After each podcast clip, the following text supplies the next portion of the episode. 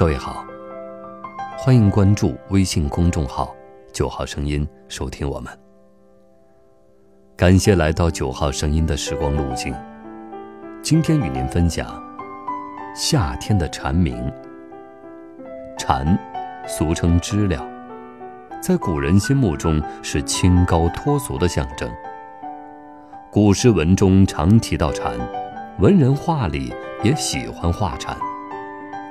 写蝉最有名的诗，好像是唐朝虞世南那首《蝉》：“垂蕊饮清露，流响出疏桐。居高声自远，非是藉秋风。”这也是古人不懂，他们看到蝉既不吃树叶，也不啃树皮，却能一到夏天在树上日夜鸣叫，就想当然以为蝉。肯定是靠餐风引路了。乖乖，这还得了？不食人间烟火，那简直是神仙一流境界了，能不叫人景仰心羡吗？其实蝉的口部有一根细针，它是靠吸食树的枝叶过日子。蝉喜欢待在梧桐树上，倒是真的。外婆家在的院子叫梧桐院。院子里就有很多梧桐树，也有柳树。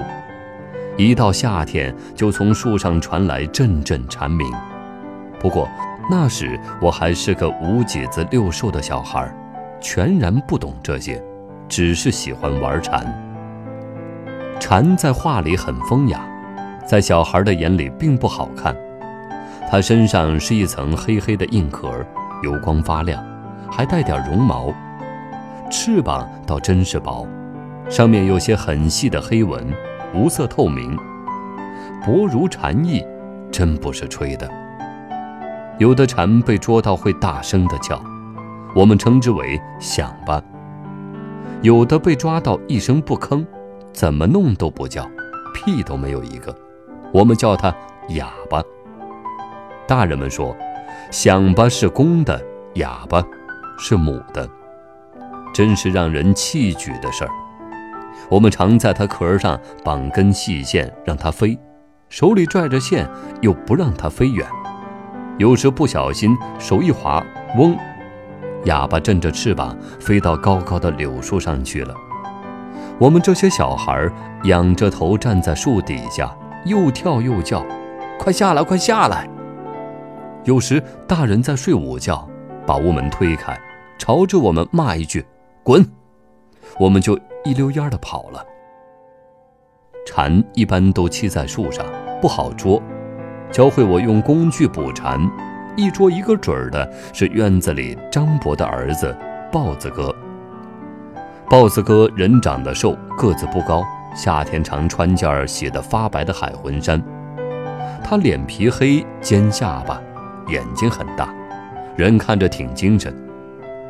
豹子哥大我们五六岁，对院子里的小孩都很友善，再加上他会各种玩意儿，我们都很喜欢他，甚至是有点崇拜他。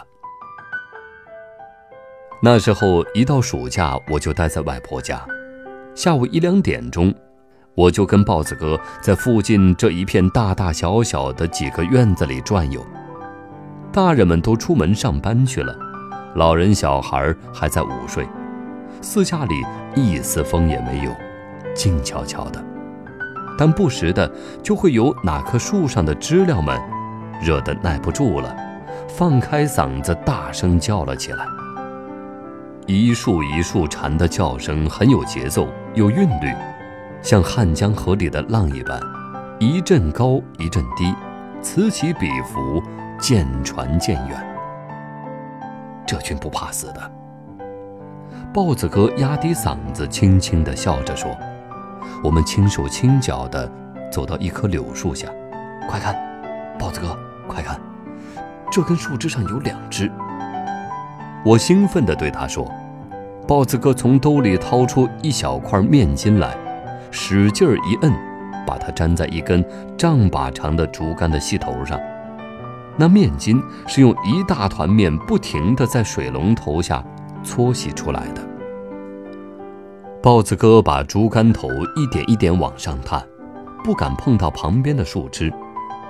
竿头上的面筋离那只蝉还有一寸距离的时候，突然停了下来。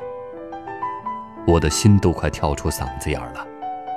豹子哥好像呼了口气，屏住呼吸，突然将竿头轻轻往前一送，吱吱吱，刺耳的蝉声猛地响了起来。